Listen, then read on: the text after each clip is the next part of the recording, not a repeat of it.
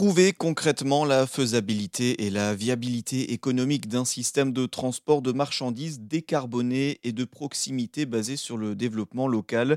C'est la mission que se donne l'association bretonne Avel Marine, un système de transport fluvio-maritime sur euh, toute la Bretagne euh, qui se veut être une alternative au transport euh, routier par exemple.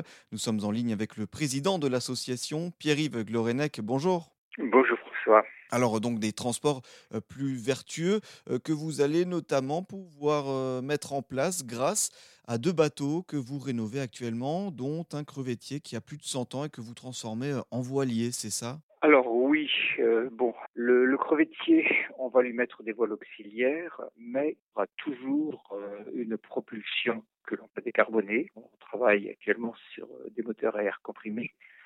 Je suis en discussion avec le musée maritime d'Amsterdam pour essayer de retrouver l'histoire de ce bateau.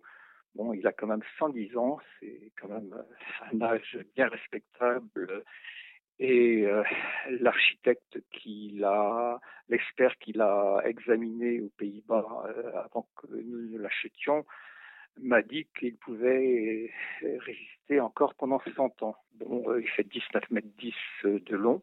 Alors, ce bateau, va conserver ce moteur diesel qui ne sera quasiment pas utilisé, mais qui va nous permettre de passer sans problème tous les aspects administratifs. Mais nous allons euh, doubler ce moteur en mettant en parallèle un moteur à air comprimé et donc il y aura une propulsion par hélice et il y aura aussi des vols auxiliaires.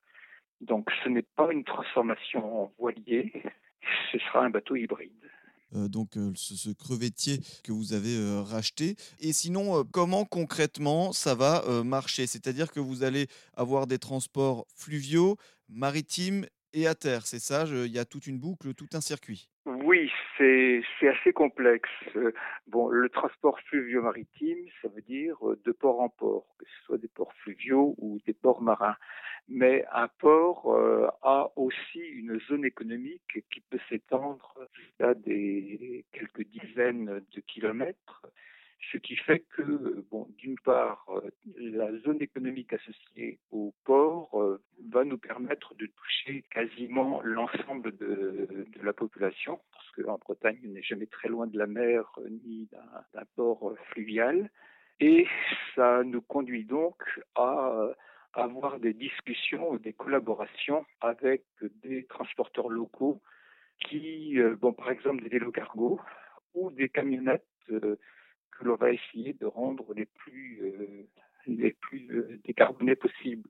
Sachant que décarboner une camionnette, c'est quand même beaucoup moins complexe que décarboner un semi-remorque dont nous ne voulons pas on veut avoir un rôle de démonstrateur, montrer que c'est possible, que c'est faisable, que ça permet de limiter les émissions de CO2, que c'est une manière de répondre euh, à l'urgence que nous vivons actuellement et euh, pour euh, rendre une terre plus vivable pour nos enfants et petits-enfants. Mmh, effectivement, donc cet objectif que vous avez donc avec cette, cette, association donc bretonne Avel Marine qui souhaite donc proposer un système de transport de marchandises décarboné et de proximité basé sur le développement local. Donc vous l'avez dit sur toute la Bretagne fluviale et maritime. merci beaucoup en tout cas Pierre-Yves Glorenec de nous en avoir parlé. Je rappelle que vous êtes le président donc de l'association Avel Marine. Merci beaucoup. Merci. Au revoir.